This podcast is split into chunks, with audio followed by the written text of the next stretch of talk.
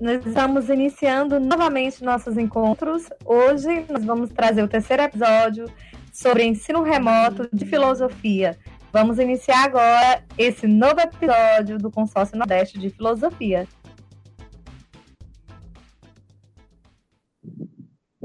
Okay? Você pode continuar, cara.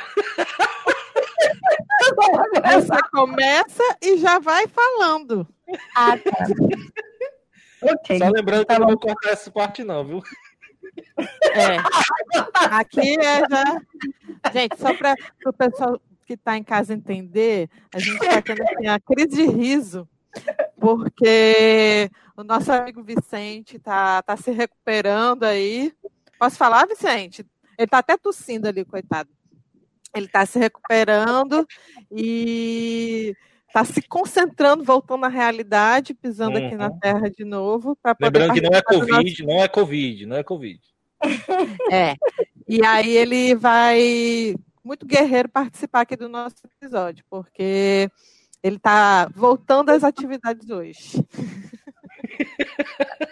Ele já está nesse ritmo que a gente está tentando aqui compreender hoje, que é o nosso tema, né, da nossa conversa de hoje, que é justamente sobreviver, né, a essa pandemia, a esse sim, as novas reflexões filosóficas nesse mundo virtual, enquanto a gente perde a dimensão do privado, perde a dimensão do público, estando doente ou não estando doente, a gente já tem que estar ali presente porque a presença é virtual. Então, o nosso colega Vicente, nosso amigo, está aqui passando por isso, ele é a representação clássica de que isso existe. E aí, para iniciar hoje, eu queria começar a nossa conversa com um trecho do Deleuze, do Guattari, né, que ele diz que nada é mais doloroso ou mais angustiante do que um pensamento que escapa de si. Ideias que fogem, que desaparecem apenas esboçadas, já corroídas pelo esquecimento ou precipitadas em outras que também não dominamos. Eu acho que é isso que a gente está passando, né, Vicente? Diga aí se é isso que você está sentindo. A gente tem a ideia, tem a discussão, as ideias estão ali, estão esboçadas, você sabe o que dizer, mas isso escapa, isso foge. E aí a gente está nessa dimensão do real e do virtual, vai fazendo com que isso aconteça. Às vezes a gente está aqui, mas as ideias nos fogem. E aí isso prejudica a gente enquanto reflexão filosófica, mas ao mesmo tempo também cria outras possibilidades de pensar essa relação entre o real e o virtual, entre a gente estar aqui e estar em outro lugar. Na verdade, eu acho que é porque eu ainda estou me acostumando a, a ser assim estrelas como vocês, né? vocês estão acostumados com as câmeras, né? Com, com as filmagens. Eu ainda, quando, sempre, quando a gente sabe que está sendo filmado ou gravado, a gente já dá uma congelada ali e perde o roteiro, né? Mesmo Vicente, não fala isso não, que eu ouvi falar que você é o Felipe Neto da filosofia aí no Maranhão, cara. Que nada, mãe. Todo dia é uma live. Ah, mas é, vamos lá. É, então, boa noite, pessoal. Bom dia, boa tarde, enfim, o horário que você está assistindo, escutando, né, dizendo, esse podcast. Né? Então, eu acho que é uma discussão hoje extremamente pertinente, eu acho que vai dar boa, vai dar uma boa conversa aqui entre nós, né? Sobre o trabalho remoto, sobre a importância da filosofia para a juventude, né? Então, eu acho que são temas relevantes. Eu penso que são temas relevantes para discutir o momento, né? Para passar um pouco de, de, de reflexões. Então, é isso aí, por enquanto. Pois é, né? Hoje o, a gente está dando continuidade, né? O episódio anterior, falando um pouquinho sobre esse manual é, para sobreviver à, à pandemia, né? Com a filosofia, então, manual de filosofia para sobreviver à pandemia. Então, a gente está dando continuidade, aquelas discussões, né? Foram, foram interessantíssimas no, no, no nosso último encontro. E hoje a gente aí vai tentar fazer umas costuras, né? Principalmente no que, no que compete a se há, né, na verdade, essa possibilidade do ensino remoto de filosofia, né, nos tempos atuais, né? Então a gente pode fazer umas costuras hoje, espero que, que o negócio flua. É, eu estava até hoje ouvindo o nosso episódio passado para tentar já partir aqui de coisas que a gente levantou na, na nossa última conversa, e eu lembro que a gente estava conversando sobre como é, esse estado de isolamento causa sentimentos muito diversos e possibilidades muito outras da gente se relacionar com a realidade, né? E essas possibilidades outras que a gente está tendo que se recriar enquanto filósofo é a do ensino à distância, do ensino remoto. Eu não gosto nem de chamar de ensino à distância, porque eu entendo o EAD como uma outra forma de ensino que não é o que a gente está fazendo aqui é, enquanto educação remota, né? Enquanto nessa época de isolamento social, porque toda a ideia de um ensino à distância demanda um planejamento e que os estudantes também estejam preparados para isso. E a gente foi pego todo mundo de surpresa, e claro que a gente não está conseguindo fazer isso de uma maneira completamente coerente, vamos dizer assim, uma vez que a gente era professor, era filósofo, e agora a gente está aí, né? Sendo roteirista, sendo produtor, sendo é, editor, sendo é, investindo o nosso dinheiro para comprar equipamento, para pesquisar tecnologias e diversificar e fazer de tudo para chegar nesse aluno da melhor maneira. Mas, por outro lado, também se perguntando o tempo todo: será que é possível, mesmo eu administrando todas essas tecnologias, será que de fato é possível eu conseguir essa empatia através de uma tela com o meu aluno, que muitas vezes ele não consegue nem ter a condição de ter o acesso à internet da maneira é, mais objetiva possível, ele não tem esse acesso cotidiano à internet como a gente tem aqui, né? Então, o professor e o filósofo, o pensador, ele está tendo que se colocar em um novo enfrentamento e assim, eu tenho pensado muito sobre isso, é, escrevi alguns artigos junto com os outros colegas de um grupo que a gente tem, que a gente fez uma pesquisa aqui no Ceará, disseminando um, um questionário por todo o estado, perguntando aos professores como é que estava sendo esse processo, e agora a gente está escrevendo esse artigo. E o que a gente verifica é, é, que em alguns momentos os professores eles não sabem muito bem o que está acontecendo e eles não sabem não por incompetência de forma nenhuma, mas é porque a situação chega a cada um de uma forma muito diferente. Então até mesmo o que ensinar, eu estou ensinando para o Enem, eu estou ensinando para qual aluno? Isso ainda está muito disperso, né? E aí a gente fica se questionando se talvez o melhor nesse momento de que a gente também precisa ter um cuidado de si, né, se há que a gente ter esse desprendimento de energia para dar continuidade num conteúdo que não é imediatamente utilizável na vida de quem precisa, vamos dizer assim, sobreviver, né? Porque o aluno que está lá na periferia, como eu vejo em muitos casos, tendo que agora arrumar é, o alimento dele, Será que como é que ele pode parar esse momento que ele perdeu às vezes um familiar muito próximo para ele estudar a filosofia ou os conteúdos que quer que seja, né? Então, assim, eu tenho pensado muito sobre isso, tenho várias coisas a falar a esse respeito, eu vou deixar vocês ponderarem aí também, senão fico só eu falando aqui. É, eu acho engraçado que a Débora estava falando, né, e eu estava me sentindo bem contemplada pelo que ela estava dizendo, porque a gente vem discutindo muito isso nas reuniões pedagógicas, a gente vem discutindo muito isso em vários espaços. Eu venho assistindo algumas lives também de alguns colegas que estão promovendo sobre ensino remoto. A gente tem aí uma live programada justamente sobre ensino remoto e ensino de filosofia. E assim, eu venho, eu venho me preparando para essa discussão né, do ensino remoto por causa de outras questões mesmo pessoais, para tentar discutir as possibilidades do ensino híbrido, dado que o ensino de filosofia no interior dos institutos, né, a gente vê uma redução cada vez maior, muitas vezes, da nossa carga horária, a gente precisa complementar com algumas ideias, precisa complementar com algumas outras atividades, e muitas vezes a possibilidade que nós tínhamos era via o ensino híbrido, né, que é esse que mescla elementos da, do ensino presencial com ensinos da educação online. E aí, por causa, e aí, por causa disso, eu tinha feito alguns estudos no EAD. A Débora estava falando sobre isso. E aí, a educação EAD, ela não é a educação online, né? A educação EAD, ela começa com aquele ensino de envio de material didático impresso via correios. Aqui no Brasil, a gente tem esse esse ensino via o antigo instituto. Né? Vocês lembram disso? Que, fazia essa promoção, e aí quando a gente vai para o interior dessa discussão, dentro do, do ensino EBTT, né, que é o ensino ao qual eu pertenço hoje, que é o ensino básico técnico tecnológico, é, a gente estava vendo que o Instituto ele queria dar, inclusive, essa formação. Então, a gente já tinha uma discussão sobre a, o bom ensino relacionado à EAD, né? Um ensino de qualidade, isso era possível, que não fosse só voltado para a, o ensino profissionalizante, mas seria, seria possível a, a ideia de uma educação profissional à distância, como ela seria, se seria eficaz via esses, esses ensino esse material impresso, né? qual a qualidade desse ensino técnico? Se estaria formando para uma cidadania, se estaria informando somente para uh, uma profissão, que profissão e que tipo de profissional estaria sendo formado para essa profissão, enfim, já havia uma discussão teórica sobre a educação EAD.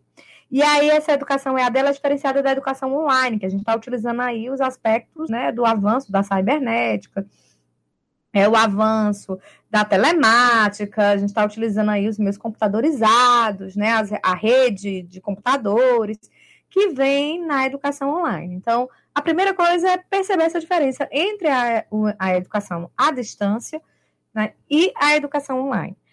Além da discussão sobre a educação online, a educação à distância, nós temos o ensino remoto, né? E a gente tem uma preparação muitas vezes para o ensino remoto. No entanto, o que nós estamos vendo não é essa discussão do ensino remoto, né? A gente está vendo uma, né? A gente está discutindo aqui sobre o ambiente virtual de ensino e aprendizagem. A gente está discutindo aqui, a gente está vendo uma como se fosse uma transmigração de emergência. A gente está vendo atividades emergenciais voltadas para o ensino remoto.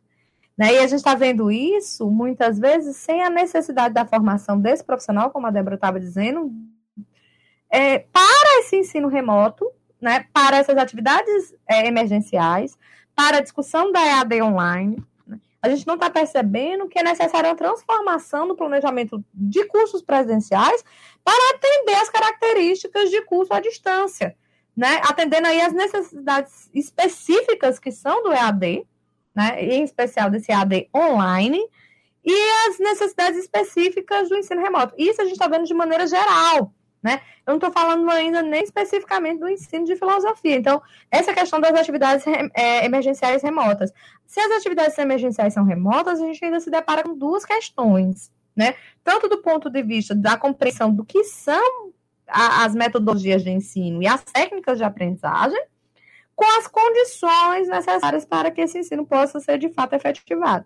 Então, assim, se eu pensar, por exemplo, a questão da educação online, a partir das condições reais, relação escola-vida, relação escola com a comunidade, a gente está conseguindo apreciar isso? Quais são as fundamentações dessa, dessa discussão?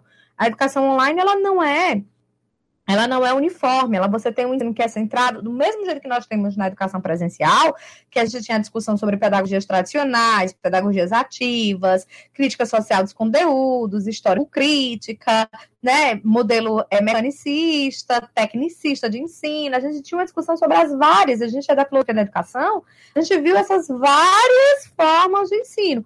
Do mesmo jeito a gente tem uma gama dessas discussões na educação online, ensino broadcast, ensino estar junto, educação interativa, isso só para mencionar alguns dessas discussões que vão para a educação online. A questão da vivência da escola na comunidade, que você tem as ideias das cidades inteligentes, a gente tinha na educação presencial, a gente tinha tem na educação online, né, visitas a museus online, visitas a espaços online, como isso se dá.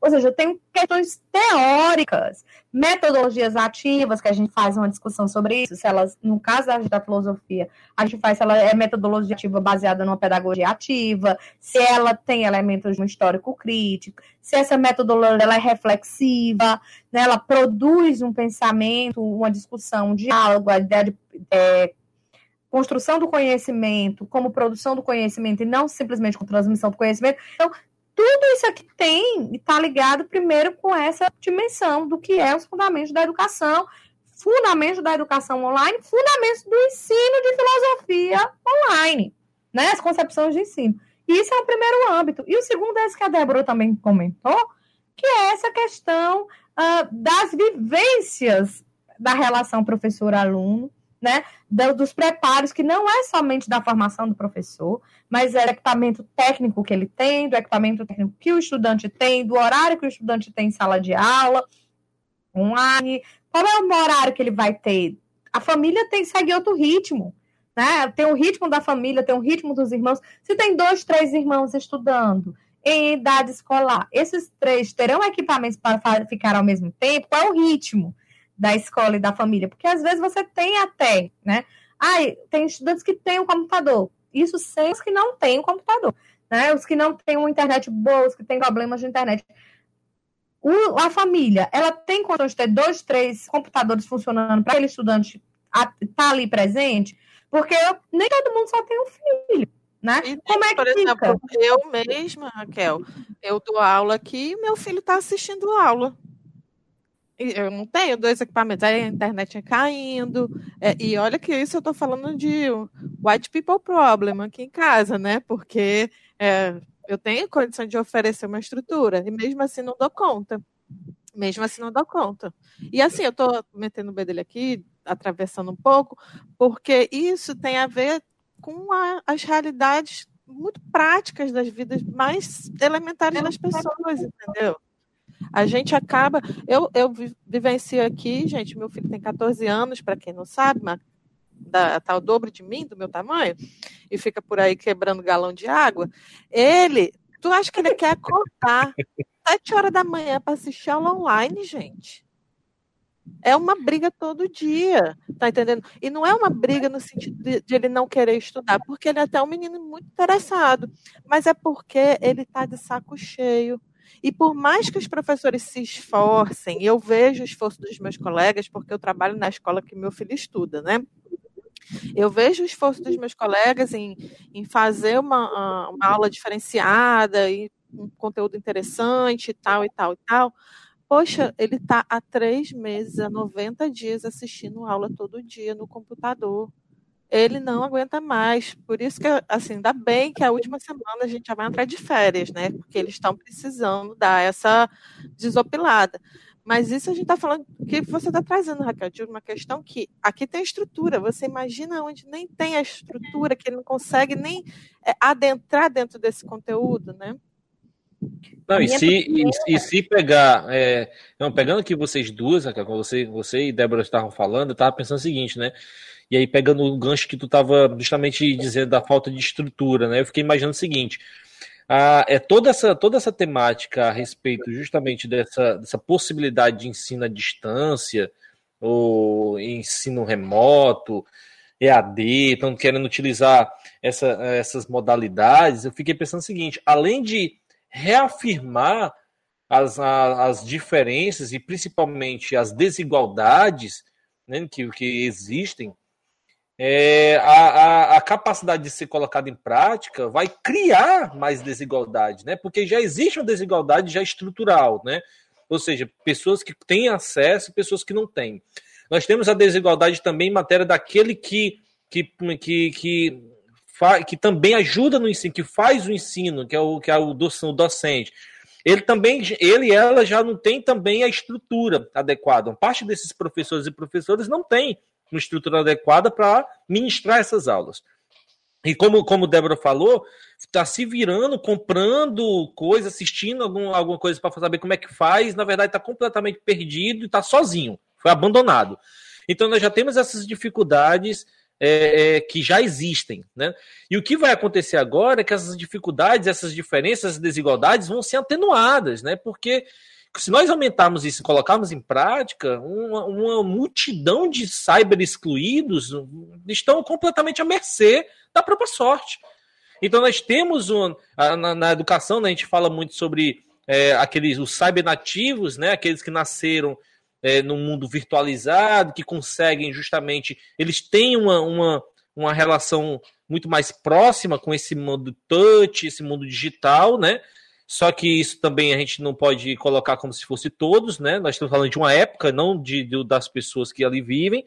E nós temos aqueles imigrantes, né? Na educação nós falamos muito isso. Somos nós, né? Nós, nós sabemos um pouco mais porque nós nós, de certa forma, nós fomos nos alfabetizando para esse mundo digital. Nós procuramos se alfabetizar para esse mundo digital. Uma parte de nós aqui compreendem isso. O que o Vicente colocou bem no início é interessantíssimo, porque imagina as dificuldades que o Vicente passa, que é um cara que está antenado, que, que, que sabe de algumas dessas temáticas, e ainda assim tem algumas dificuldades, nós todos aqui temos algumas dificuldades. Você imagina uma pessoa que ela está praticamente completamente isolada desse mundo. ela tá, ela, ela, não, ela não entende, ela não compreende. Por quê? Porque não fez parte da sua alfabetização e principalmente não fez parte do seu processo de formação de professor, né?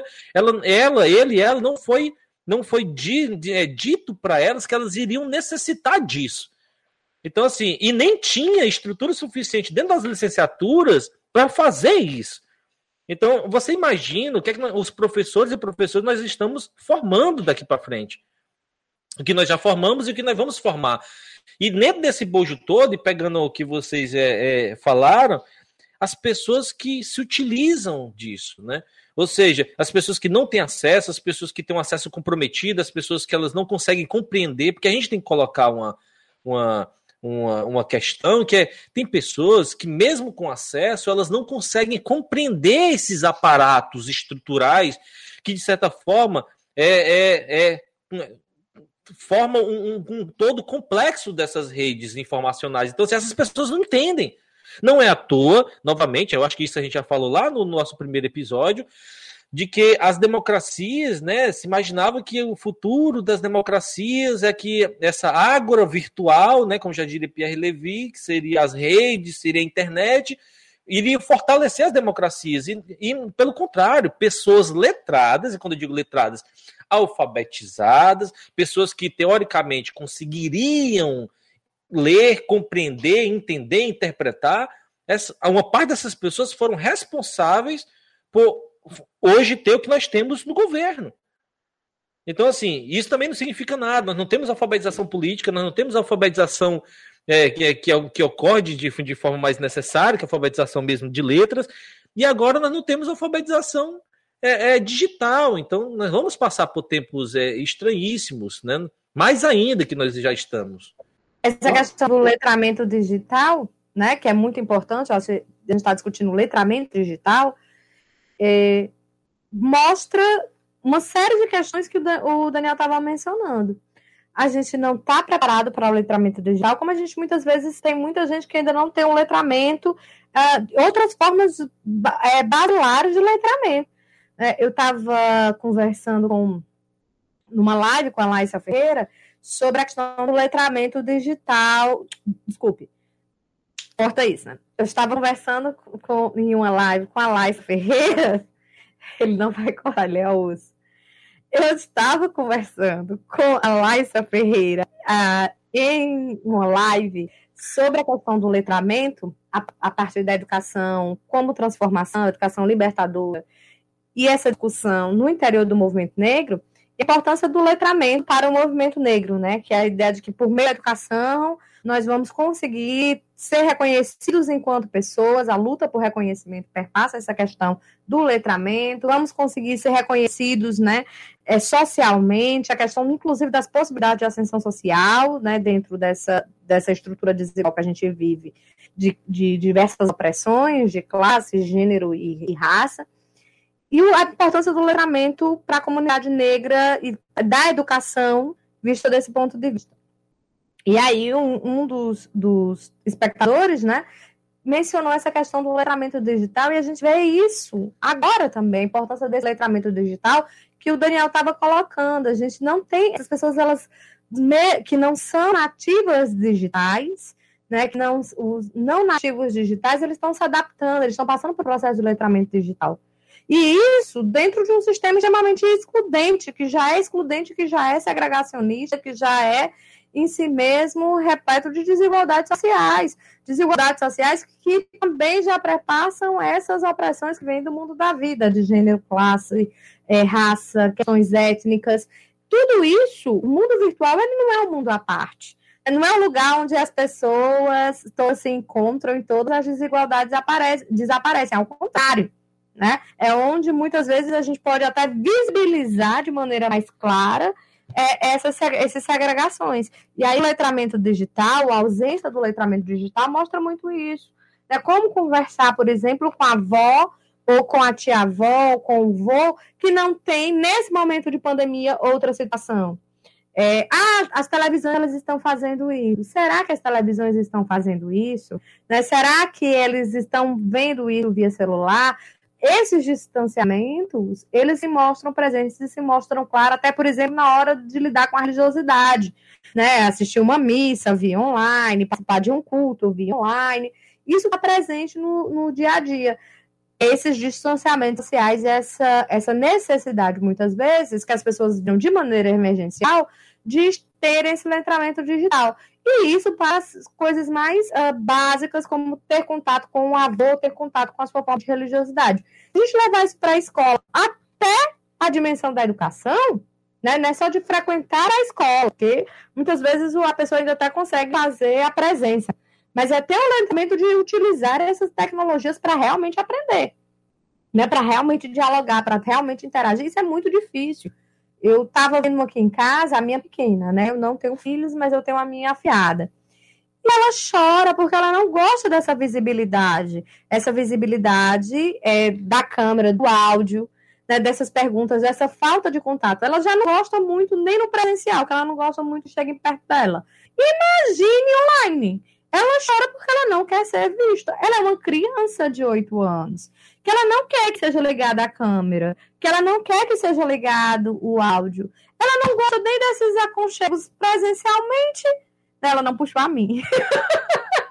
e aí ela não gosta nem online, ela fica chorando, Tá vendo aí, ó? Tá vendo aí? Ela não puxou, não. Não puxou, tenho certeza. Ela não gosta de falar, ela não gosta de câmera, ela gosta de áudio. Então, isso a gente percebe. Ou quem gosta, né? Meu irmão, ele já tem uma, ele já lida melhor, ele já é um nativo digital, já lida bem melhor com que eu, com as câmeras, com o áudio, com as discussões e com a live. Mas a questão da forma da interação no processo educacional é muito complicada, né? O horário, o ritmo que não é o ritmo dele, ele puxou a mim, ele é uma coruja. Então, de manhã ele tá só o bagaço. De manhã ele não consegue pensar, não é o espaço dele. Quando ele vai para a escola, fa esse fato da mudança do lugar, né, da mudança do espaço é muito significativo. Mas é quando a gente está num período remoto, o lugar é a casa. A gente quebrou essa questão do privado e do público.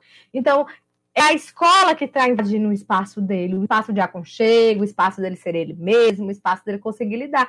Então, ele não consegue. Então, tudo isso, gente, é, é, mostra que esse esse ser nativo digital não é o suficiente e que muitos não conseguem nem, nem ao menos esse letramento digital. É, eu penso que esse debate é, é um debate que precisa passar por um, é, uma esfera mais crítica, né?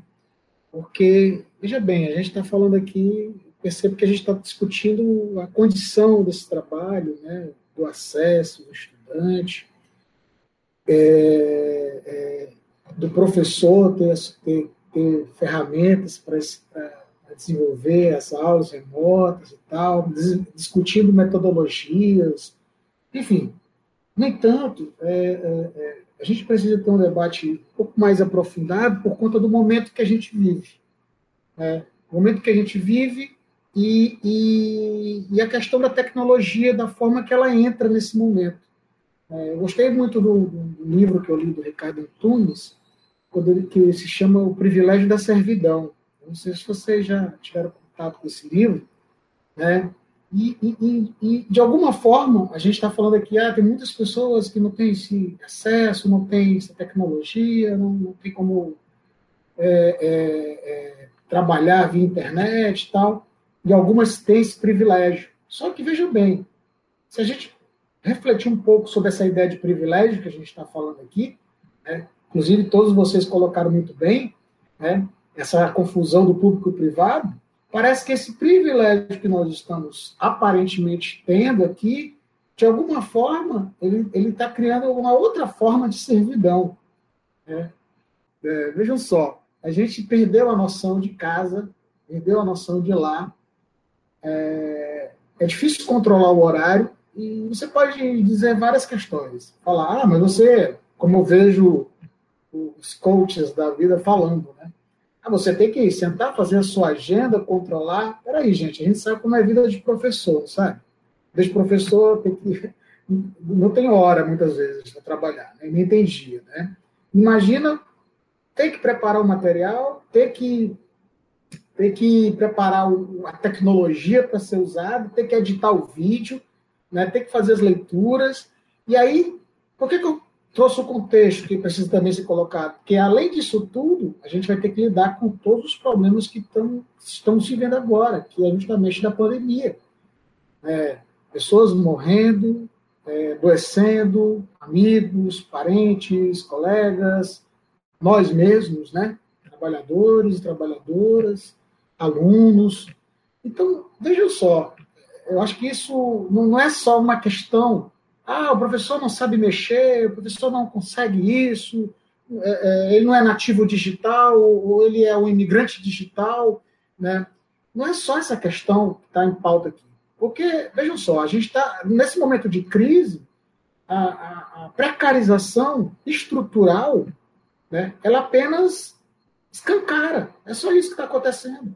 A gente está vivendo, uma, dentro das instituições públicas, uma lógica precarizada há muito tempo, né? onde vem, se, onde vem é, falsificando os espaços, falsificando consensos e, e criando falsificações também de legitimações, né? de, de as pessoas aceitando aquilo, se acostumando com aquilo, naturalizando o modelo de trabalho, com 40 alunos em sala de aula, com, com falta de equipamento, com falta de papel, com falta de, de, de, de, investimento de biblioteca, né, de formação pedagógica, de, de construção de cursos, é, não nesse sentido é, apenas para tentar manusear, mas de construir coisas diferentes, né, que consiga somar com o processo de formação humana, e fora que tem um, elemento chave também, além disso tudo que eu estou falando para vocês, que, que o estudante, até então a criança, o, o, adolescente, a única forma dele ficar em casa é quando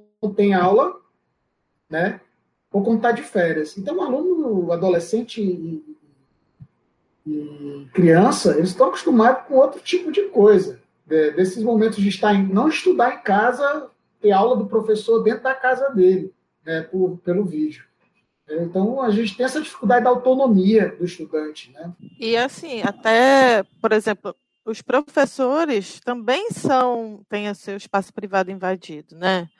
Hoje eu estava perguntando é, lá no Instagram para os colegas perguntando assim, como é que está sendo as aulas remotas na filosofia? Como é que está sendo a aula remota? E assim, é, foi muito angustiante também para mim ver tantas pessoas vindo a, a, até o meu perfil falar como está sendo difícil para eles, como eles se sentem assim solitários, falando sozinho, falando com uma tela, porque muitas vezes não tem assim a reciprocidade dos alunos à distância, né?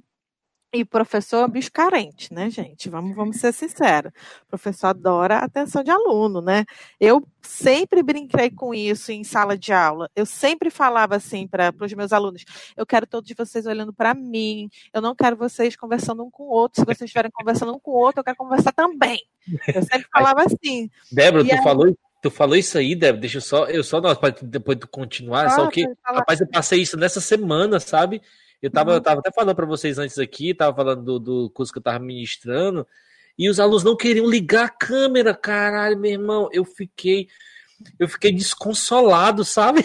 tipo assim, é. eu ficava, meu Deus, eu tô falando, que eu ficava olhando assim para eles, não via ninguém, sabe? Aí eu ficava pedindo assim, alguém abre a câmera, pelo amor de Deus, pelo menos para ficar batendo um papo aqui, porque. Teve um momento que eu, teve um momento que eu, fui, eu tive que tomar, Débora, uma atitude narcisista, eu fiquei me olhando. É. Para ver e se. Aí, colega, mas, ei, mas assim... me diz uma coisa. Mas, mas, mas também tem um outro detalhe nisso, gente. Eu estou muito cuidado com essas questões, de quando a pessoa não quer abrir a câmera, porque eu acho que tem muita gente que não está se sentindo à vontade com isso, não, né? entendo. Eu já, eu já vi situações, já vi situações até indelicadas. De... Não, não, não, você tem toda a razão, entenda. A, a gente está falando aqui é só justamente da dificuldade que a gente não tem ninguém para a gente ver, tu tá entendendo? Trocar olhares. Eu, é esse, eu, eu, me sinto, eu me sinto mal também dessa história. Quando eu tô falando. Não, eu teve um, um colega que falou assim: Gente, eu tô ficando maluco. Ele falou comigo hoje no Instagram. Eu tô ficando é, esquizofrênico. Vozes falam é comigo, é porque eu não consigo ter interação com o outro, então eu me respondo. Ele falou, sabe? E, tipo narcísico, a gente tem esses elementos de, de narcísicos mesmo, porque você precisa ser, você precisa do contato, né? O ser humano ele precisa desse contato, ele está perdendo isso, eu acho isso incrível que o Agamben nos lembra. O grande problema é porque a gente está transformando contato em contágio. A ideia do contato está sendo patologizada. E aí a gente também está patologizando muitas vezes o olhar do outro e o nosso olhar na câmera. Eu não consigo ver.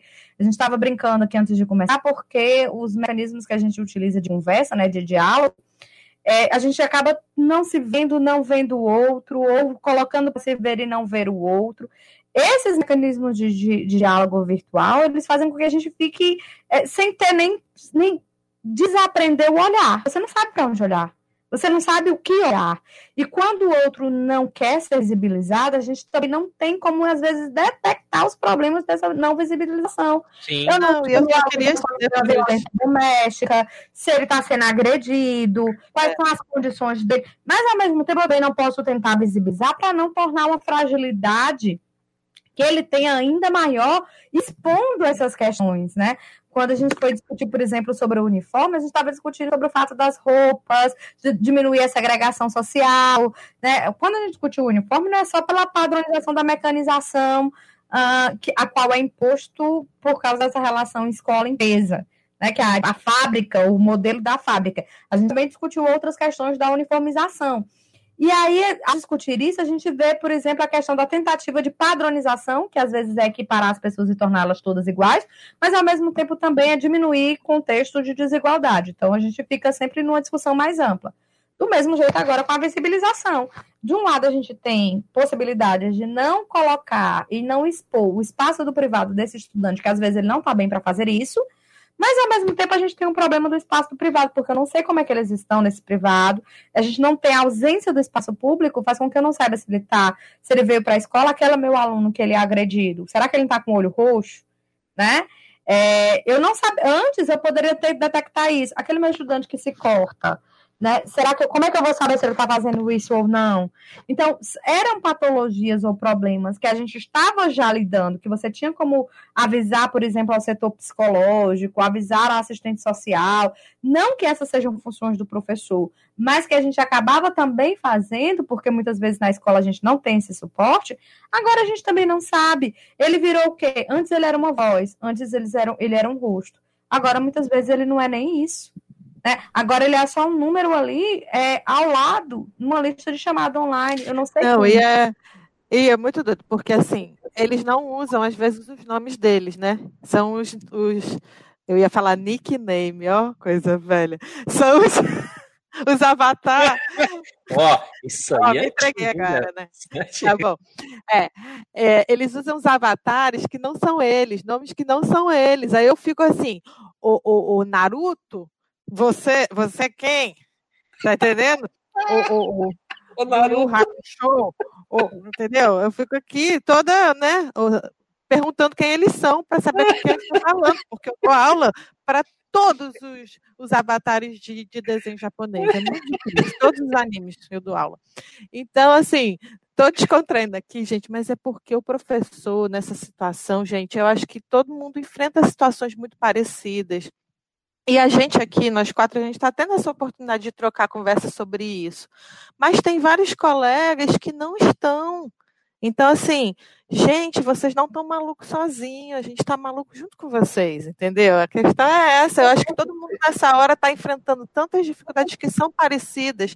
Tem hora que a gente se vê em determinadas situações, como o Daniel falou aí, como eu, eu disse que eu passo, que a gente olha para a tela e fala: o que, que eu estou fazendo aqui? Qual é o sentido disso, sabe? Essa semana eu vi um. Viralizou aí um menino na festa de São João virtual, gente. Vocês viram isso? Que coisa triste, cara. A criança Sim, toda na Meu festa. Deus cara, é uma tristeza sabe? isso. É, e, e, e assim, tem coisa que não dá, né, gente? Não dá.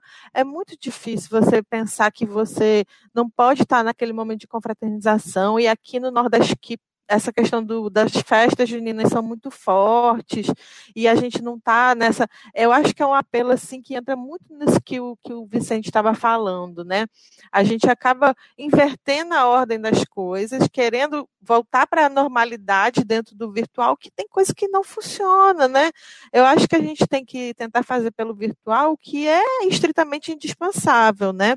A gente fazer o que é, é indispensável e passar para é, depois o que a gente vai voltar a fazer, não como normal, mas que vai ser a nossa vida.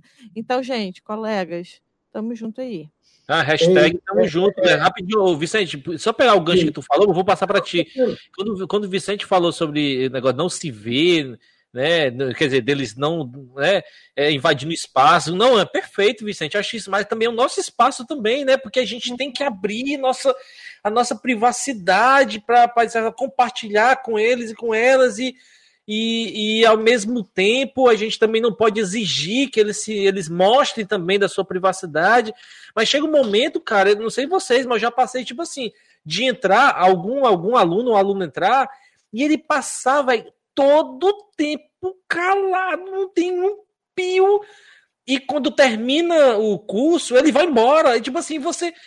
Cara, você nem vê se. É, é muito estranho isso, sabe? Acho que a Débora falou que os, os professores e professores estavam conversando com ela, respondendo a enquete dela. E eu fiquei, cara, é muito estranho isso, cara. Porque, tipo assim, eu, eu fico muito cabisbaixo, sabe? Até essa semana eu tive, num dos cursos, eu tava. Eu tava falando e e ninguém queria se mostrar, e eu fui igual um gato mufino, né? Foi amufinando, amufinando, e eu. Chegou um momento que eu, tinha, eu já tava assim, cara, acho que eu vou terminar isso aqui, porque eu tava me sentindo muito mal, sabe? E assim, eu, eu não duvido que eles também estivessem se sentindo mal. Eu também duvido isso. Mas é, foi muito estranho, então foi uma experiência muito estranha, sabe? Eu tipo, fiquei muito, eu fiquei muito pensando no que, no que, no meu papel enquanto professor, né? É, diante de tudo isso que a gente está passando e eu ter que falar com essas pessoas e, e, e, entrar na casa dessas pessoas, eu fiquei muito assim, eu, eu, fiquei pensando muito, sabe? Tipo assim, como a gente precisa dessa rostidade, né? Dessa outra idade a partir justamente desse, desse rosto, desse outro, né? Muito louco isso.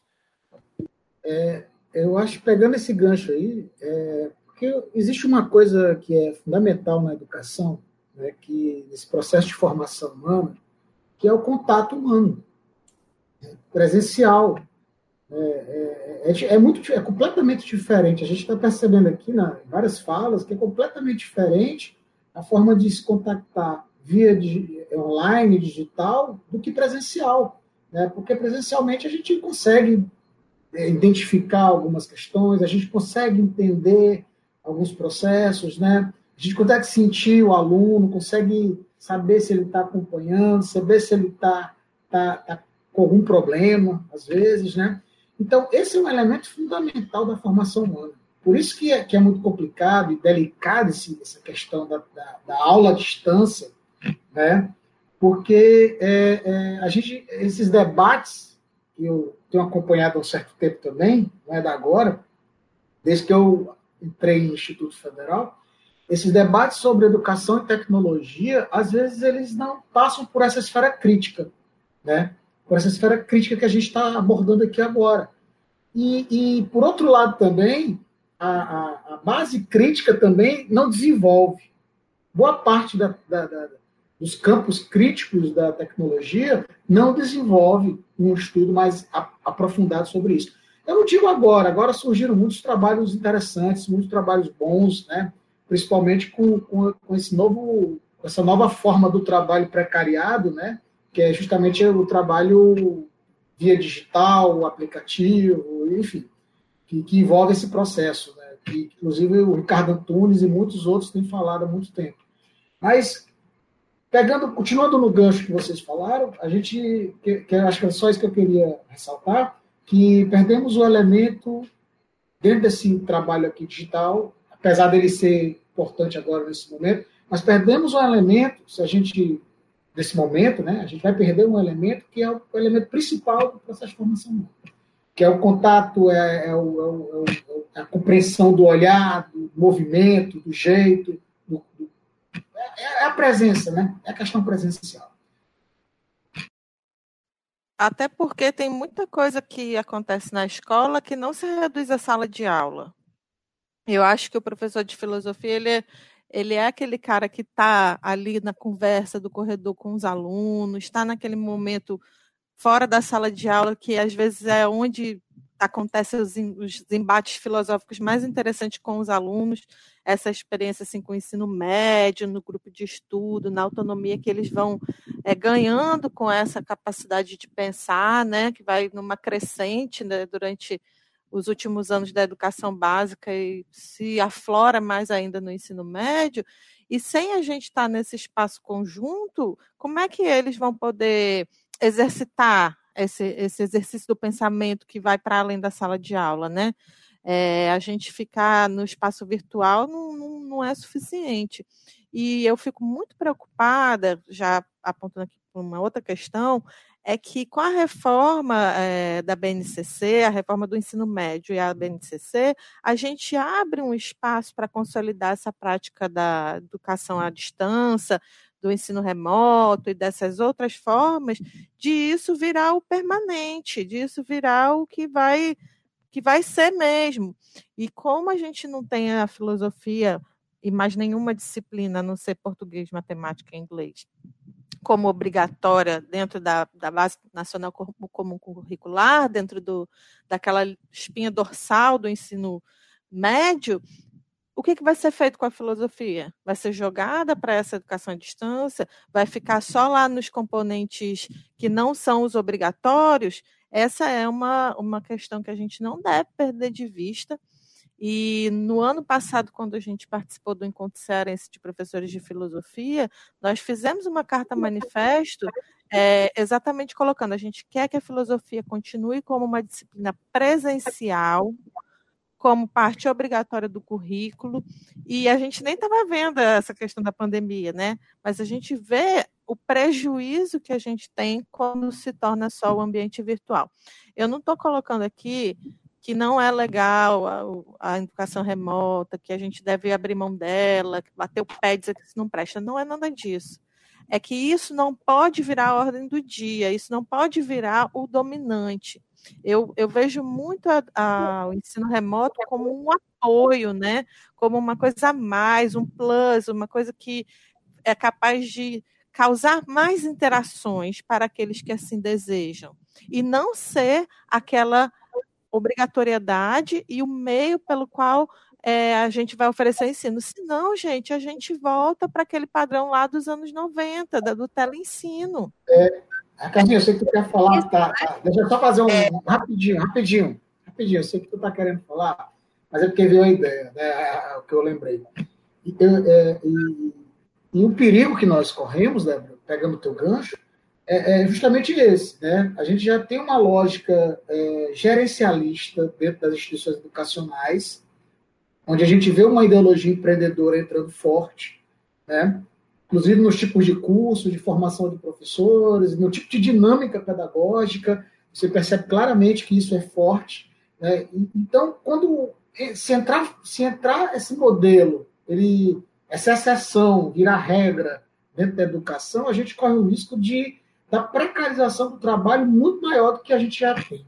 Porque a gente pode vai ter achatamento salarial, professor um professor para mais alunos do que a gente imagina, né, como é são os modelos já de EAD, de ensino à distância. Eu conheço professores que dão para mil alunos, né, e ganhando um salário extremamente achatado lá, né, extremamente pequeno. É, então, é, é, é, só isso que eu queria colocar, porque a gente abre também uma porta para precarização, para ampliação da precarização. A gente discutindo essa questão e levantada tanto pelo Vicente como pela Débora Sensei, né, a gente vê uma coisa bem clara aí. Se a gente pensar o EAD, né? E aí eu tenho, trago aqui um texto que é de 2009. 2009 teve um grande texto, um grande estudo sobre o estado da arte em EAD. E aí ele vem, remonta o EAD a 1728, né, vai fazer toda uma discussão sobre como era esse ensino EAD online, quais eram as ideias, quais eram as discussões que estavam sendo feitas ali e quais eram as necessidades, inclusive, de uma diferenciação. De lá para cá, cresceu muito a discussão sobre o ensino EAD, em especial sobre o EAD online, a educação online e em relação as estruturas de educação online né, e as novas tecnologias digitais. E aí, dentro disso aqui, você tem uma discussão que é dos ensino assíncrono e o ensino síncrono. E aí eu vou trazer isso porque a gente estava discutindo isso antes, né?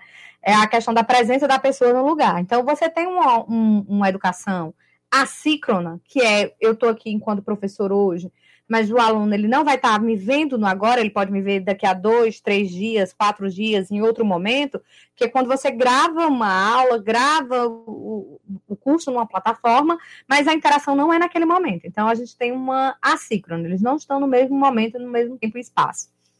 E aí, essa sim, o professor já está preparado para fazer isso. E mesmo quando ele está preparado para fazer isso, não é questão do professor. Você tem o design instrucional, você tem o coordenador do curso que vai trabalhar com, aquela, com aquele tipo de discussão. Você vai ter a ideia se é o professor, se é aquele que vai trazer os conteúdos, se vai ser o, e o tutor, né, aquele que vai tá, ter o contato nas respostas com os estudantes. Você tem toda uma lógica completamente diferente. Né? E essa logística já era avaliada, já era discutida para ver se era uma precarização ou não da educação online. Você já tinha referência de qualidade para a educação online. E isso dentro do universo online. Quando a gente está numa discussão como essa que a gente está trazendo agora, a gente não tem nem essa base, assíncrona ou não ou, ou, ou síncrona, porque você está fazendo uma coisa voltada para a sincronia, para o estudante que está ali via uma plataforma como o Meet, como o Zoom, como o, o, Microsoft Teams ou qualquer uma outra que exija que o professor esteja ali no mesmo momento que o estudante. Então, a discussão ou a preparação de aula não é assíncrona, é para quem com quem você está dialogando. Dois, essa questão da precarização do ensino EAD. A discussão, a precarização do ensino online, né? Se fosse o EAD, quando a gente tinha lá em 2028, toda estrutura. Precarização, precarização que eu abordei foi total, viu? Não, mas eu estou falando das precarizações parciais, antes de chegar na total. Tem a precarização, por exemplo, do ensino EAD, né? Qual é a precarização do ensino EAD? Antes você tinha uma estrutura de entrega desse material. 1628 ele começa com a estrutura de entrega do material impresso. Nosso estudante, se a gente for pensar o EAD, ele tem como chegar lá? Ah, os correios estão em todo o Brasil, mas quem é que vai fazer? Né? Quem é que vai imprimir? Como é que vai chegar? Quem vai pagar por isso? Né? Tem, eu vi algumas inovações, por exemplo, da pessoa entregando via trabalho remoto, via o entregador. Ora, a gente está em plena discussão sobre os, a precarização do trabalho para os entregadores de aplicativo. A gente vai entrar nessa mesma lógica, desprecariza de um lado para precarizar do outro, com entregadores de aplicativo, é, vai entregar agora o material de ensino impresso? Essa é a lógica? Ou é a lógica do correio, e aí a gente vai ver como é que está a própria precarização do correio, que é, incrível. Eu, eu, sou louca por filatelia, né? Então, eu me preocupo muito com o correio, que, com o que está acontecendo. A gente tem uma precarização do correio. A gente tem uma tentativa, inclusive, de privatização do correio, que é absurda. Entendeu? Então, isso se for no ensino EAD. Se for no ensino online, a gente já discutiu aqui as possibilidades e essas discussões de não ter acesso, qual é o equipamento ter acesso, a internet ter acesso.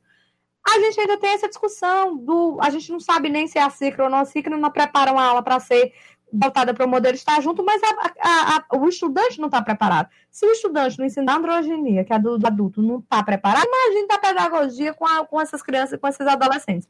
Então, você tem uma precarização da educação online. Foi a precarização do trabalhador de maneira geral, porque o trabalhador teria direito aos seus equipamentos. Quem está dando esses equipamentos? Quem está dando essas formações? A utilização do espaço dele da vida. Então, assim, eu estou pegando o gancho do, do, do Vicente para falar como a precarização é em todos os espaços. Você tem uma referência de qualidade na educação EAD? Consegue? Consegue, mas foi precarizado, ou seja, aquilo que é o mínimo que é para referência de qualidade não está sendo aplicado. Você tem uma referência para educação online? Tem, mas está sendo feito? Não, não está. Porque eu não tenho na minha casa uh, como elaborar um conteúdo para mandar para um design instrucional. Né? É generalizado, né? Essa, essa precarização, né, Raquel? É. Eu, estava pensando, sabe o que, Raquel? É, é como e como isso vai ter um impacto nos cursos de formação de professores, né, nas licenciaturas, porque assim, o que a gente vem discutindo na universidade é que na verdade agora vai ser a, a belíssima justificativa, né, a belíssima só que não, justificativa para transformar os cursos de licenciatura, os cursos de formação de professores em online, né? Porque eles já querem fazer isso há um tempo.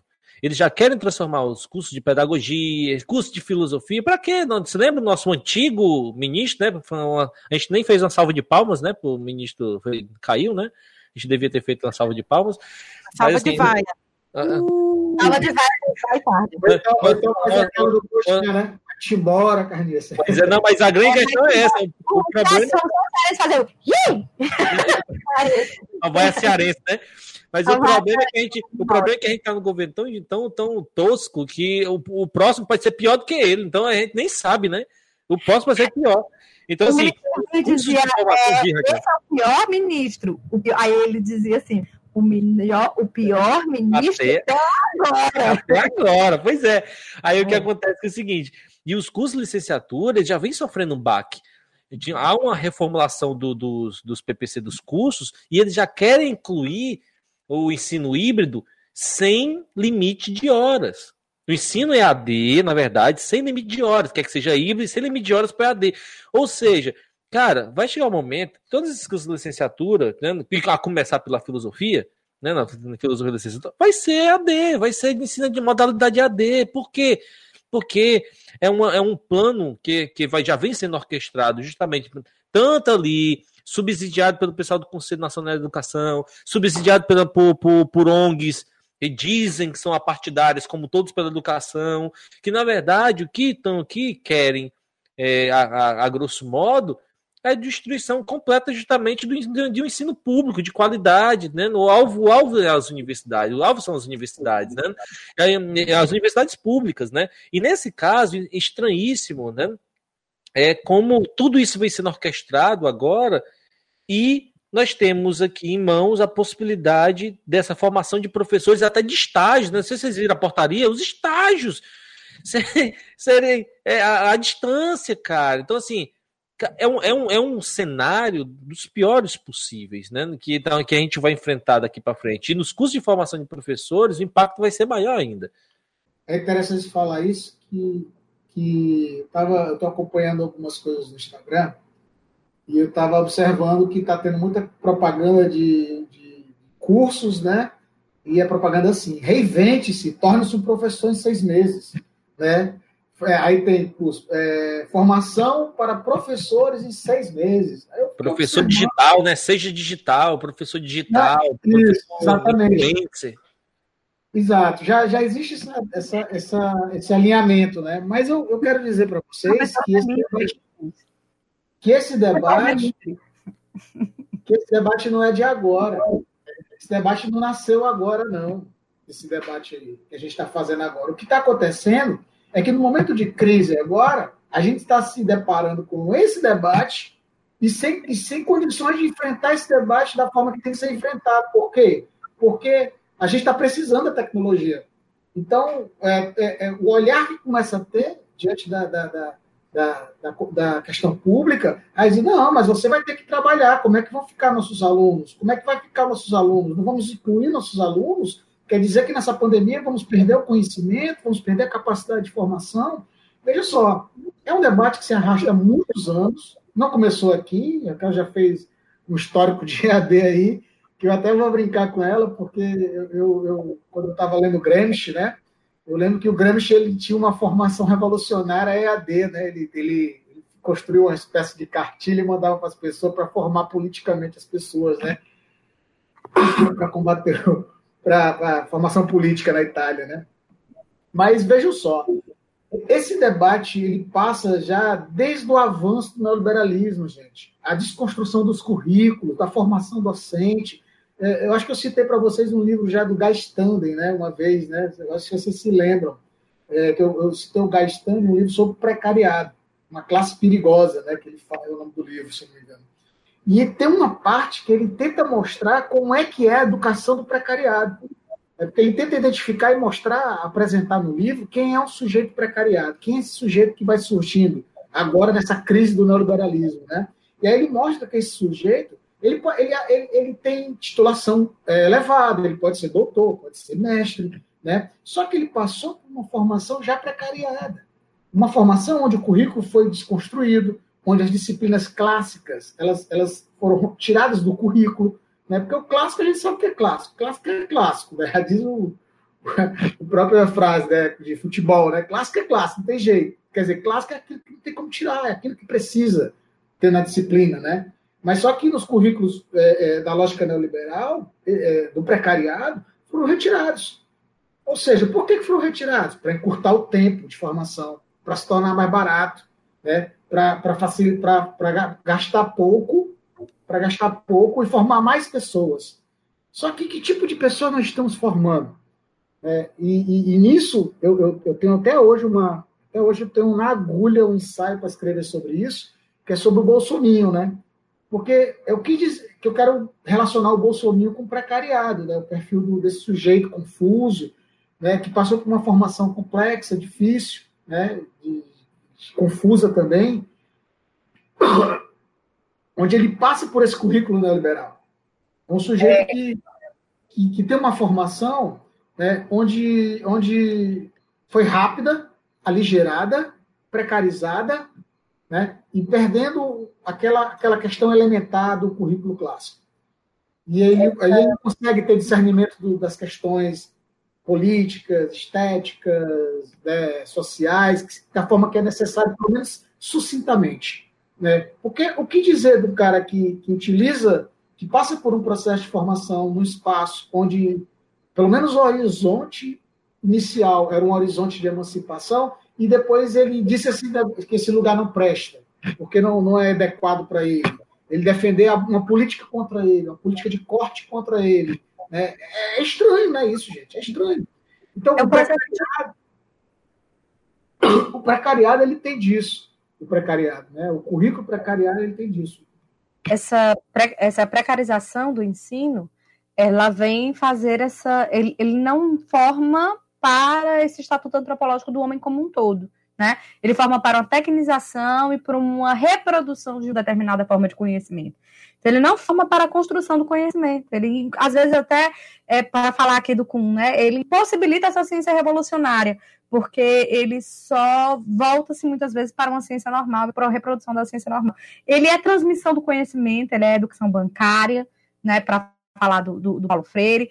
Ele é essa educação que não é transformadora né? Essa educação que está inserida ali dentro de um contexto social não consegue ultrapassar ela. E aí essa precarização é muito forte porque ela vem com o que a Débora estava dizendo, né? Débora foi muito feliz na fala dela, assim, eu achei me senti muito contemplada, porque a gente está falando sobre isso, sobre algo que antecede esse momento que nós estamos vivendo, que era justamente essas tentativas de retirar uma formação mais ampla, de uma forma visibilizada, quando você tenta realmente tirar a filosofia, ou de uma forma cheia de, de, de subterfúgios, quando você joga ela para não ser obrigatória, mas ao mesmo tempo não dá condições, você não tem a necessidade de ser o professor formado naquela disciplina, ou você tem a possibilidade de formações deliveries naquela área né? Uma formação que você faz, é, que ela chega na sua casa, é que a gente não sabe como é que ela está chegando ali na sua casa, que ela não tem espaços de vivência, esses espaços de vivência são virtuais, mas podem também ser fruto dessa precarização. E aí você tem essa, essa formação da, dessa BNCC, que ela não é ela não é profunda, ela não é ampla quando a gente está falando, por exemplo, do que é o ensino necessário para uma educação clássica. A gente tem uma obrigatoriedade de algumas disciplinas, mas as outras elas se remetem aos seus itinerários, que podem ou não ocorrer. Então você já não tem uma, uma educação ampla, você tem uma educação é, é, é partida. Né? Uma educação que já em si mesmo já remete a uma certa precarização, porque você pode ter somente de uma área. Você não tem uma educação básica ampla, você tem uma educação e um itinerário, né? Um letramento seguido de um itinerário.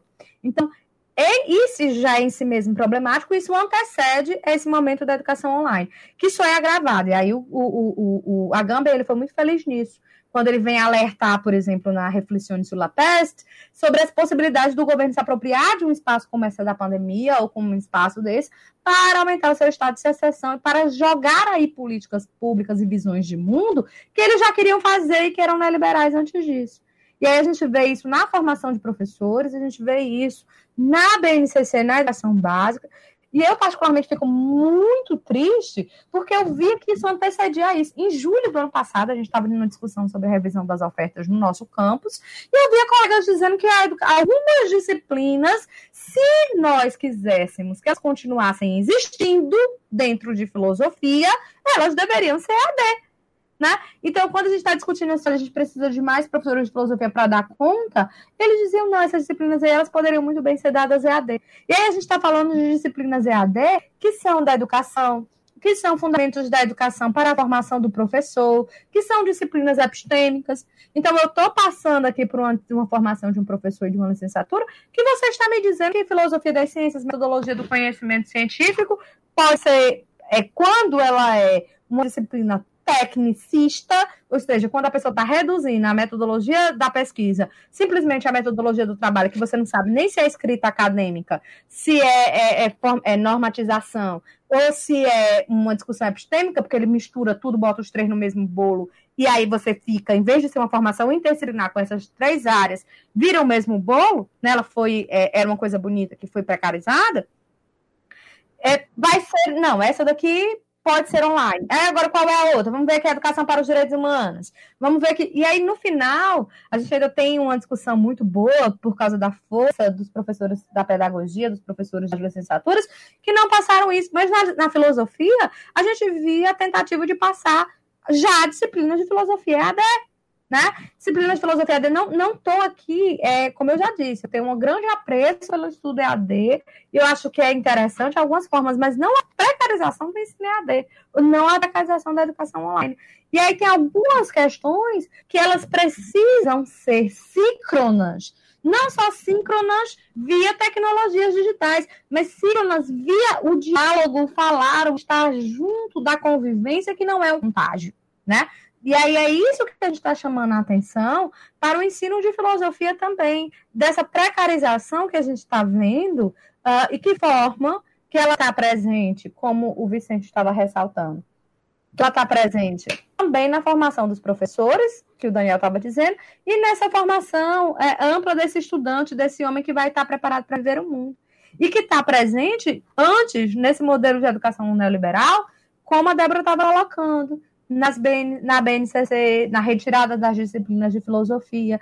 Porque, na verdade, é isso. Você precariza, todo mundo sabe. Todo mundo sabe o que eles fazem nas empresas. Todo mundo sabe como foi. Você precariza, precariza, precariza. Depois você traz uma proposta privada que tende a responder isso. E aí diz que o, priva, que o público não prestava.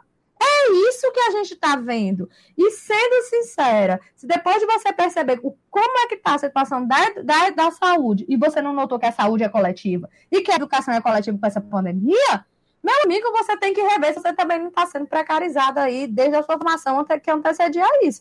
Porque não é à toa, gente. O Alan Badion estava falando sobre isso, sobre a necessidade da saúde coletiva na época da pandemia.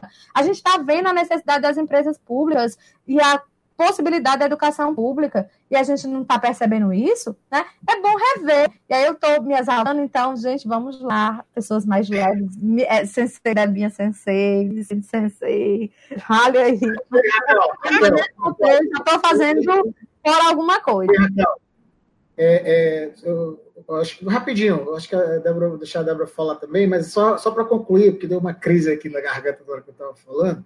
Né? Então, eu estava falando do precariado, do processo, alguns elementos que, que já foram postos, justamente a Raquel colocou muito bem, maravilhosamente, né, que justamente interfere na formação do docente, e esse docente reproduz esse tipo de trabalho na, na instituição.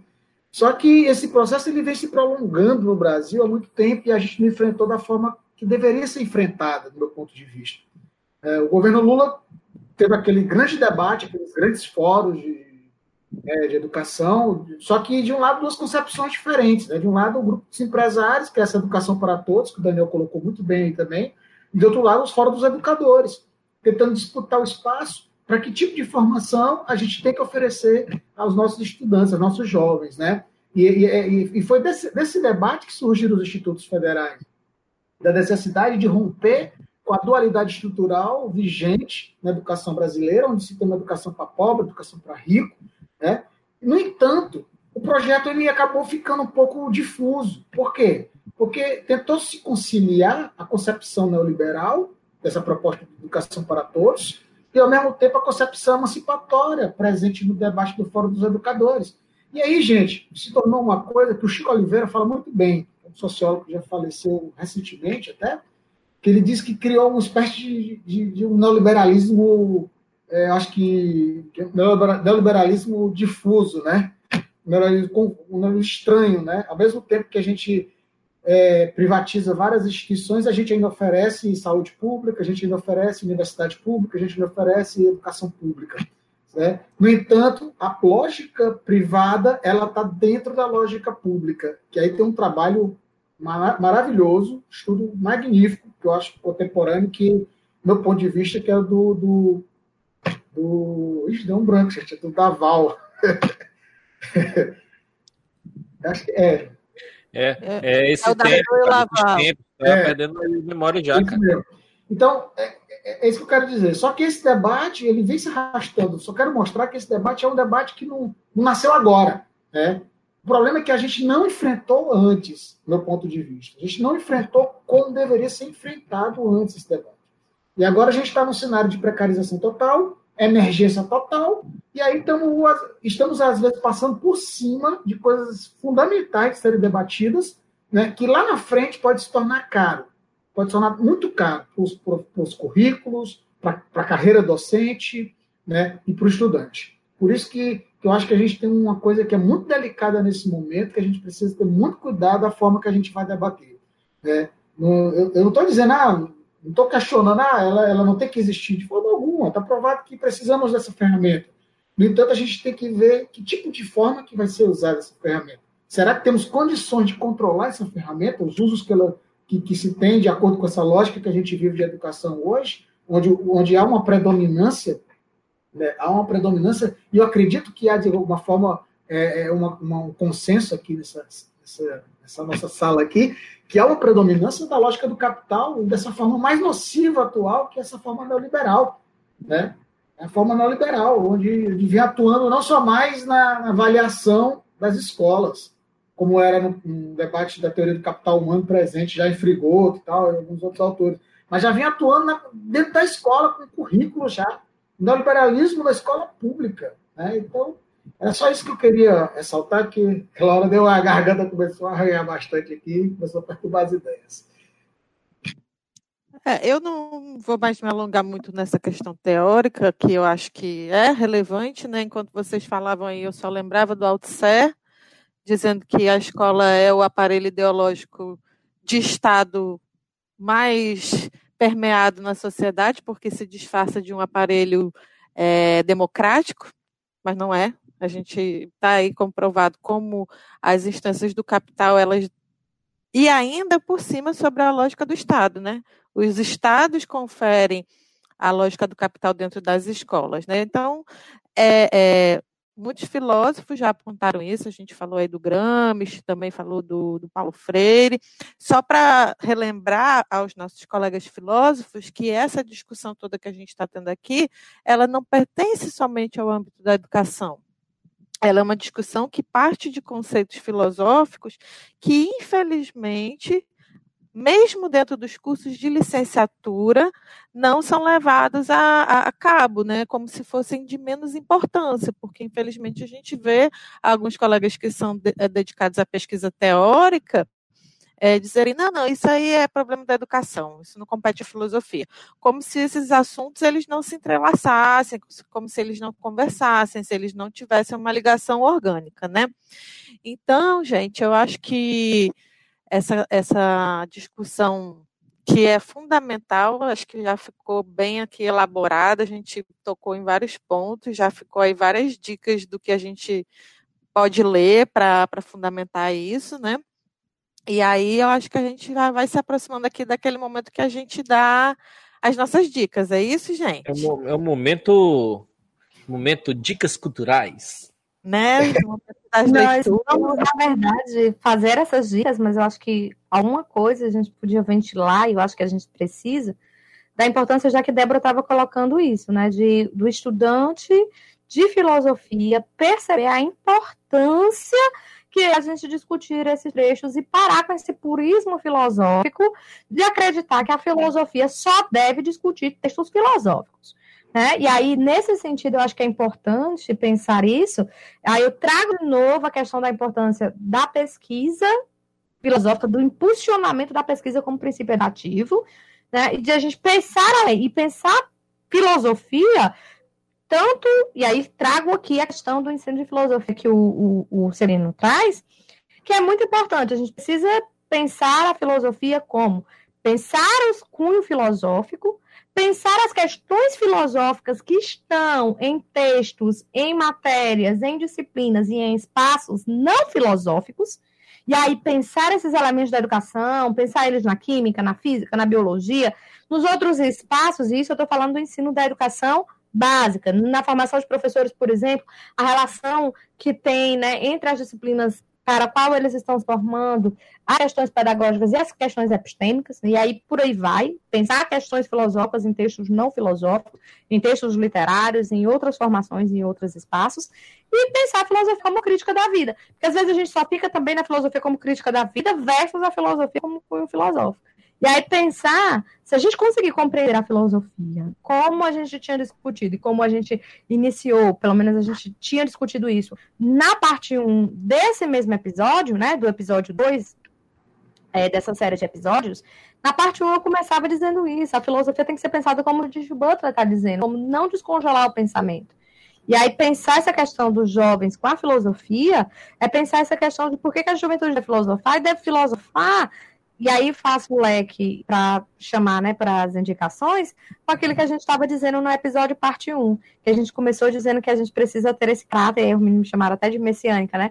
É, de conseguir fazer com que a juventude chegue a espaços a terras prometidas é a prometida de uma filosofia que não seja respaldada nos saberes do passado. Porque... já aproveita, já aproveita, já dá tua dica aí, pô, vai. Eu vou deixar vocês para poder. É só uma. Até vai, vai dizer a biblioteca toda. Desculpa, não? Não falou, não. Esse aqui é o castigo de todo mundo. Só pode dar dica de um livro, um Isso. filme, uma série é, uma música, aí vou eu, né? Inventando aqui. a última vez que vocês foram dar dica, quando começaram a falar, fizeram uma lista dos livros que tinha na biblioteca de Alexandria e foram dando a dica de tudinho. Pronto, eu vou, eu vou dar uma dica de um livro que é um filme. Olha aí, matei dois coelhos na caixa dada só.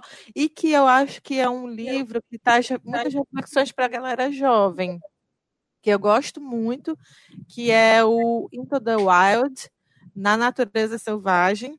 Eu acho que traz. É, é, acho que é pesada, história... Débora. Caralho. É, meu filho, o negócio aqui é valendo.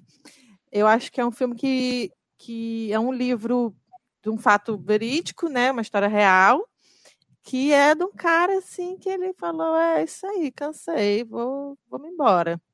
Porque, assim, sempre que a gente está dando uma aula, isso dialoga muito com a juventude, porque o jovem ele tem muito essa vontade de largar tudo e vou para o mato, né? Vou viver sozinho, vou viver minha vida, não preciso da sociedade, pronto. E aí esse livro e esse filme dialogam muito com essa questão que bate muito no jovem, né? Que chega muito perto do jovem. Eu acho muito legal. E como hoje eu estou pesadona, eu vou na minha outra dica da minha série preferida, que vai estrear a terceira temporada essa semana e que eu já estou aqui é, fervendo na minha cabeça, que é Dark. Eu sou Darkzeira e adoro essa série. Darkzeira, topzeira. Não, topzeira para lá. É... Sexta-feira, nova temporada. Não vai dar tempo de assistir tudo se alguém não assistiu, porque os episódios são enormes e são muito complexos, né? Mas, gente, é uma série que dá para questionar a nossa realidade é, dá para questionar a diferença mínima para falar em termos deleuzianos, que a Raquel começou aí logo com Deleuze. Então, para questionar essa diferença mínima entre o real e a realidade, entre o que é real e o que é a realidade, o que a gente entende por realidade, né? O Badiou também trabalha muito isso, né? Claro que eu prefiro o Badiou do que o Deleuze, só para polemizar aqui. E essa, essa noção do deserto do real. Eu acho que essa série ela consegue fazer essa captação aí. E fica aí essa dica filosófica de assistir Dark, que é uma versão mais hard do Strange Things porque Strange Things ficou bem, bem mais na moda, né? É ótimo também, também adoro. Mas o Dark é a versão alemã, né? Tudo que é a é. versão alemã sempre é, é mais É mais valendo. Raquel, tu, oh, oh, Raquel, oh, Débora, tu deu, a, tu deu o, toque do na natureza selvagem por causa daquela notícia dessa semana, foi que tu soube que o governo tirou o ônibus de lá? Fiquei sabendo. Pô, retiraram o ônibus de lá, levaram para. Né? Um monte de gente que ia atrás do ônibus acabava se perdendo. Até um grupo de brasileiros se perdeu também, né? Virou um local de peregrinação, né? É, peregrinação. Tiraram de lá e vão. Parece que vão levar para um museu, alguma coisa assim. É. É, lembrei disso também, mas eu lembrei porque isso dialoga com a galera jovem. Eu acho que é um filme assim que, que pega muito o que o jovem sente no mundo, sabe? É muito bom. Assim, pega qualquer pessoa, né? Quem nunca teve vontade de largar tudo e ir embora, mas eu acho que principalmente o jovem. E a trilha sonora é maravilhosa, né? Na Ed todinha feita, toda, original pro filme da Ed Por sinal, até eu posso até. Eu vou já pegando o gancho aí para indicar, eu até indicaria essa. essa, essa como é o nome do, do. A trilha sonora do filme. A trilha sonora do Sim. filme é maravilhosa. Tem um disco do Ed que é a trilha sonora do filme. Vocês botam no e... Spotify. É, não, perfeito, perfeito. E assim, é, livro, gente, eu tô assim, eu tô, tô lendo, assim, nesses, nesses dias, eu tinha até falado com vocês sobre, tô me aprofundando um pouco sobre umas leituras relacionadas à história e tudo mais, né? Tô querendo me aprofundar mais nisso e tem um, tem um livro do Anthony Proust chamado Doze Lições sobre a História, que, poxa, eu estava lendo até para, de certa forma, fundamentar algumas possíveis pesquisas que eu estou pensando na área, sabe? E entender um pouquinho como é que funciona essa, essa, essas metodologias da história, né? assim, eu achei fantástico, estou achando fantástico, né? Tô lendo outras coisas, mas hoje mesmo eu estava catando aí, li quase metade dele assim nessa tarde, porque tem, tem, tem muita coisa interessante. É um livro assim, bem introdutório, no sentido que ele, ele pega, faz uma análise das escolas, uma, da escola dos análises, e depois vai colocando essas novas é, tendências da, da história a partir justamente do, do método, da epistemologia da história. Assim, eu estou achando fenomenal. Então, eu acho uma boa dica, assim, quem gosta de história, quer aprofundar mais nos estudos da história, é, esse livro. E filme, já faz um tempo que eu assisti, mas eu fiquei pensando nesses dias, assim. Toda vez que eu penso na ascensão do governo Bolsonaro, eu fico pensando nesse filme, sabe? Que o nome do filme é A Batalha do Chile, do Patrício Guzman. Se vocês não tiverem oportunidade, bota no YouTube que tem umas três partes. São, é uma trilogia, são três partes, né? No parte 1, parte 2, parte 3. E assim, é enorme, é gigante. Você junta as três partes, daí umas seis horas de filme. Mas, aqui, cara, ass, assistam, é sério. Batalha do, Batalha do... Batalha do Chile. Se vocês né, é, tiverem assim, é, é, ah, eu vou, hoje eu quero sentar e quero assistir alguma coisa que eu não assisti ainda, pá, pá, pá. Esse filme, assim, a primeira parte do filme é uma coisa tipo assim, você vê todo o processo de como foi a ascensão do governo do governo Bolsonaro ali, tá ali. Né? Que a primeira parte do filme é justamente como, como os ideais justamente do, do desse processo de, de, de, de, de Allende, né? chegar ao poder como, como a população estava tava querendo essa, essas, essas, essas medidas né, sociais e a burguesia começando a ficar tipo é, é, ao mesmo tempo ali assim se sentindo atingida, mas tentando de alguma forma é, mexer os seus pazinhos para derrubada de Allende. Então, tipo assim, cara, assistam, velho, que é uma coisa que você vai assistindo, você fica, meu Deus, como é... tudo aconteceu aqui do mesmo jeito, e você fica. É assim, logicamente que é, com seus anacronismos, logicamente, mas é maravilhoso. Você é um documento histórico fantástico, fantástico mesmo, né? Na Batalha do Chile, quem tiver oportunidade é, vai se deliciar com isso, tá? E eu acho que é isso. Hoje por hoje eu tô, eu tô, tô, tô, tô focando nessas, nessas leituras e, e nesses alguns filmes aí. E eu vou pegar essa dica. Eu estava querendo começar essa série, acho que eu vou começar, Débora. É interessante esse, esse filme aí. Eu vou já já tá anotadinho aqui no meu meu celular aqui para dar uma pesquisada, né? É, eu, vou, eu posso pegar o gancho aqui de vocês agora e fazer a minha, a minha as minhas indicações. É, gente, é, como eu, tinha pensado algumas indicações hoje, é, e ser ligado a essa ideia do trabalho, né? Mas aí eu, eu refletindo muito sobre a questão da tecnologia e tal, eu lembrei de um livro, e, e, a juventude, né? Eu lembrei de um livro aqui é, que eu acho que o título é extremamente assim, simples. O livro também é de uma leitura simples, mas ele traz elementos extremamente importantes e relevantes para a gente pensar essa relação do sujeito com a tecnologia nos tempos atuais, principalmente com as redes sociais. É, eu não sei se vocês conhecem, mas é um livro de, do Gerald Lane, né? Chamado 10 argumentos para você deletar agora suas redes sociais. Sim, é... sim, perfeito, perfeito. O pai da, da realidade virtual. Isso, inclusive ele, ele, ele é o cara que da LinkedIn, né, que está investindo ainda na LinkedIn agora, né? Ele é o cara do Vale do Silício, né? Ele, ele, ele tem formação em filosofia, cientista político. E esse livro, ele parece ser um livro muito bobinho, um título muito bobinho, mas ele traz elementos muito, muito complexos. Ele fala dos algoritmos, ele fala como funciona essa lógica, né? É, e ele, ele fala da ideia de gaiola, é o que chamou mais atenção para mim, foi essa ideia de gaiola, né? Que a gente, nós estamos presos dentro de uma gaiola que a gente carrega a gaiola toda hora para todo lugar, que é o smartphone, né? Ele coloca isso aí. Então, eu acho que a minha indicação de livro vai ser essa daí, é, é do Jerry Lane, né? É um livro simples, de leitura simples também, mas ele tem um conteúdo bastante fértil para desenvolver muitos debates, né? E, e, de série. Na verdade, não vou dizer série, né? Eu vou dizer um filme, um documentário. É, que eu acho também que é interessante e vai, vai, de alguma forma, vai dialogar contigo, Daniel, sobre a, é, a ideia do ascensão bolsonarista, né? Que você falou, né? Que vai dialogar com a ascensão trumpista, né, que vai ser justamente a privacidade hackeada, que é um documentário que tem na base uma plataforma, né? É, é, pode falar o nome da plataforma, gente? Será? Lógico. Mas o é. Vicente está pensando que a gente já é Felipe Neto da filosofia. É. vai, vai. Vai. coisa. Está na plataforma Netflix, né? Uma privacidade hackeada, e é muito interessante também, porque fala desses elementos também de como funcionam esses algoritmos, né? E como isso também interferiu no processo eleitoral, na campanha do Trump, né? na, na, na captação de, de, eleitores, né? E, e, que tem um diálogo isso aí com, com, a, com a lógica bolsonarista hoje, né? Esse modelo de campanha, que, claro, a gente não pode reduzir isso também a uma questão tecnológica, né? Essa, essa são, acho que também é muito reducionismo, né?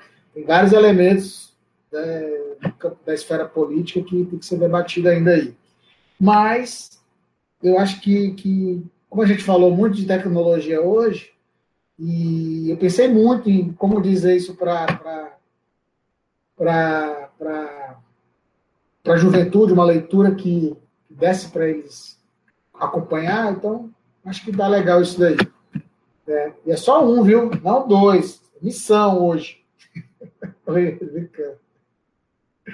Imagino o poder de síntese que o Vicente deve ter feito para indicar só um, tá Olha ali a outra ali, ó, já tá com dois, velho. Perfeito, perfeito. Eu, fui, eu, eu fiz um esforço aqui. Vai fazer um Olha, esforço. Raquel, a gente já falou aqui que é um só, você escolhe. Só um. Estou aqui com duas obras, mas já que eu só posso dizer uma, né? Eu queria muito dizer as duas, por causa que as duas se complementam. A primeira e a segunda são confrontos, né? Confrontos não de, de, ideias, mas de perspectivas, porque a primeira que eu queria dizer é Todos os Nossos Ontem, da Natália Gisburg. Então, eu queria. Essas obras elas têm uma certa complementação, sabe? Essa é o Todos os Nossos, nossos, nossos Ontem, Todos os Nossos Ontem, da Natália Gisburg. Nessa obra dela, ela vai justamente discutir sobre isso, sobre que sonhar é melhor do que estar vivo. Ela vai trazer essa questão da escalada fascista, como ela se dá no início da Segunda Guerra Mundial, é o pano de fundo da história, né? Desse, desse, dessa obra ficcional. E aí ela vai impulsionar, por exemplo, para os sonhos possíveis e para a resistência ao fascismo. E aí, na outra obra que eu queria indicar, é a obra que, como eu tinha indicado, já falado algumas vezes, sobre a Olhos d'Água, né, da, da Conceição Evaristo, como ela é importante, eu quis trazer uma discussão que me chamou a atenção para isso. Parei, livro maravilhoso esse. Maravilhoso. E aí, assim, uma das obras que eu vivo, eu não consigo pensar em Olhos d'Água sem pensar nessa obra que é o Olho Mais Azul, tá? Porque tanto em Olhos d'Água da, Evaristo. Comem um olho mais azul, enquanto a, Evaristo traz essa ideia muito forte que a gente vai teimar em resistir, um olho mais azul ele vai questionar que às vezes os nossos horizontes de perspectiva é, eles são impossibilitados de existirem, nossos horizontes ficam limitados, porque você uma, tem uma estética da branquitude que te impede de fazer isso. Então, era uma obra para é, ampliar os horizontes, né? Para a gente ver que sonhar é possível, e outra para dizer para quem é que está que tá sonhando. Né? O, olho, o olho mais velho diz isso. Que tipo de sonho a pessoa tem direito quando às vezes o sonho é deixar de ser você mesmo e, e ter a atitude do colonizador?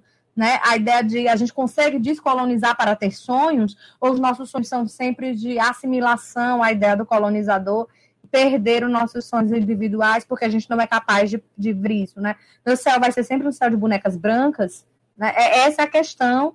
É, e aí eu falo isso enquanto mulher negra, né? Será que meu sonho sempre vai ser esse o céu de bonecas brancas? Vai ser sempre uma estética da branquitude? Vai ser sempre sonhos que vão vir e que a gente não consegue ter essa perspectiva? E aí, essa é a. Eu não sei, olha, gente, minha, é, eu sou péssima em, em, pronúncia, mas não tem traduzido ainda, né? É, tem legendado. É uma série chamada Nose and Cruces. e aí, essa série é uma realidade distópica, justamente que vai estar tá pegando essa perspectiva, né, é, onde, num país onde a África dominou, né, então a África, ela domina, e aí você tem a, a, a crítica no No Santa Cruz justamente sobre isso, né, sobre essa dominação, que seria essa dominação africana e como é que seria, só que aí é que nem as versões que esculhambaram do Planeta dos Macacos, né, Planeta dos Macacos, você tem uma primeira trilogia que é maravilhosa, que você vê que o problema não é da racionalidade, é da forma como o homem escolheu e, portanto, não é determinista. E depois tem essa tentativa aí do pessoal de dizer que é tudo determinado, que toda racionalidade vai cair na racionalidade instrumental e que tão, até os macacos também estariam fazendo isso. E aí eu ainda não sei onde é que vai parar, porque essa série ainda está em andamento mas é possível que a gente reveja aí essa questão de que toda a, a, a, da dominação, né, que sempre vai haver uma lógica da dominação. Então, essa série ela vai trabalhar com essa realidade distópica e a gente vai ver se é possível pensar outras formas uh, e que não sejam essas formas de dominação exploração do outro. Então, as minhas séries são meio nesse sentido, de a gente, é possível pensar um novo horizonte, não é possível pensar um novo horizonte, é essa, essa, esse questionamento que eu comecei é, discutindo sobre isso, né, quando eu trouxe Deleuze é, e a filosofia como criação de conceitos. Será que é possível a gente criar um novo horizonte, a gente criar um novo olhar e ter sonhos diversos? Ou a gente está fadada a ter sonhos que são sempre report, que sempre se reportam ao nosso passado? Ei, Ei Raquel, bota, bota, o nome, bota o nome escrito lá no grupo lá dessa série para mim, pode ser? Eu, eu, eu fiquei pensando aqui que no, no áudio, no áudio do, do aqui dos do nossos ouvintes, né?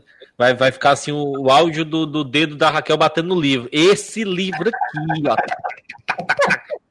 Então é só pra vocês sentirem né, como, como ela tá me indicando de verdade, né, uma coisa verdadeira. Né?